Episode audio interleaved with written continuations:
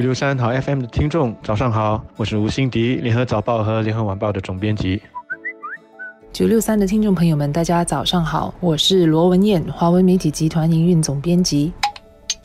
上个星期五，大巴窑的报业中心成为了新闻事件的中心了。海峡时报的新闻室当天收到了来自英国的一封可疑的信件。三个女职员在接触了这封信件之后，感到晕眩。之后，民防部队出动了负责处理危险物质的一些特别人员，全副装备的到我们报业中心来。他们进行了封锁和消毒，并且检查了那一封可疑的信件。到目前为止，我们所知道的几个事实是，民防部队的特别人员对信件进行了多种的。检测，但是最后并没有探测到有任何有害物质。第二呢，三名受影响的女职员当天在休息了之后，他们都已经康复了，其他的员工都没有受到任何的影响。那么第三呢，是警方已经将这个事件列为蓄意制造恐慌案来调查和处理。海峡时报新闻是上个星期五遭遇的事件，很自然让我想到美国近期频频发生的可疑包裹事件。大约在两个多星期前，美国的执法人员连续截获多个含有容易爆炸装置的可疑包裹，收件的都是民主党的要员或亲近民主党的人士，而且这些可疑包裹都是要寄到他们的住家去的。收件的人包括希拉里、奥巴马等等。媒体公司如美国有线电视新闻网 CNN 在纽约的办公室地点也发现了可疑的包裹。通过信件或者是包裹来制造恐慌，并且最后导致人命伤亡的最严重的，可以说是二零零一年的美国炭疽菌邮件的这个攻击事件。我不知道大家还记得吗？那是在美国发生九幺幺事件的一个星期之后，它为期几个星期的一种生物恐怖袭击。那是从二零零一年九月十八号开始，有人就把含有这种炭疽杆菌的信件寄给几个美国的新闻媒体办公室以及两名民主党的参议员。这个事件最后导致五个人死亡。十七个人被感染，那么主要的嫌疑犯直到二零零八年才被公布，但是他在还没有经过审讯之前就自杀了。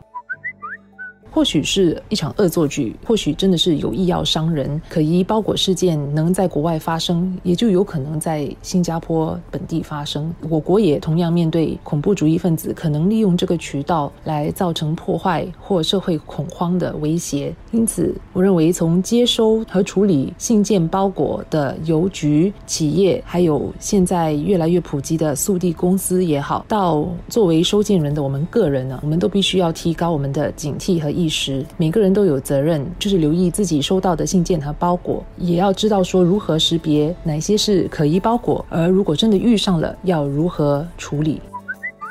我们该如何辨别可疑信件和包裹呢？其实，新加坡警方的网站上有列了很详细的资料，让我们大家去参考哦。根据这个网站的资料呢，可疑的包裹和信件的特征就包括了在信封上有贴太多邮票，写错一些常用的字，没有回邮地址，或者是回邮地址是很奇怪的一个地方，没有指定的收件人，或者是收件人的名字写错了等等。在外表上，如果你看到那个包裹的那个形状是怪异的，或者是信封纸。纸上有油迹，或者包裹是用过多的绳子或贴纸来包装，还有再加上它是用那个铝箔，就是 aluminium foil 来包装，甚至是看到电线等等，你就知道这个包裹应该是有问题了。另外，包裹如果有发出奇怪的味道，或者是有声音滴答滴答的声音的话，啊，那肯定这个包裹也是有问题的。如果遇上了该怎么办？很重要就是要保持镇定，当然就是不要打开那个信件或者包裹，而轻轻把它放到最靠近的平面上，而且最。好是远离窗户的地方。当然，下一步就是要去报警了。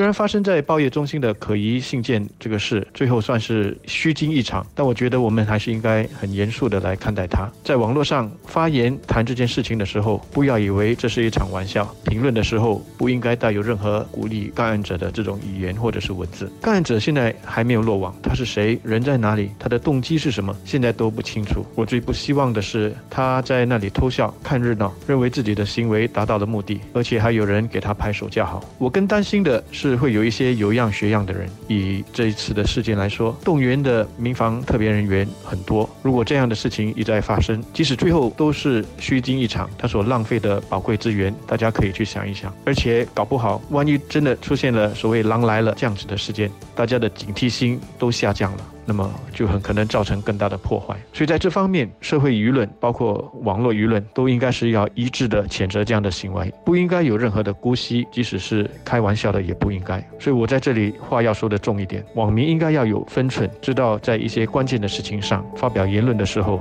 应该要负起社会的责任。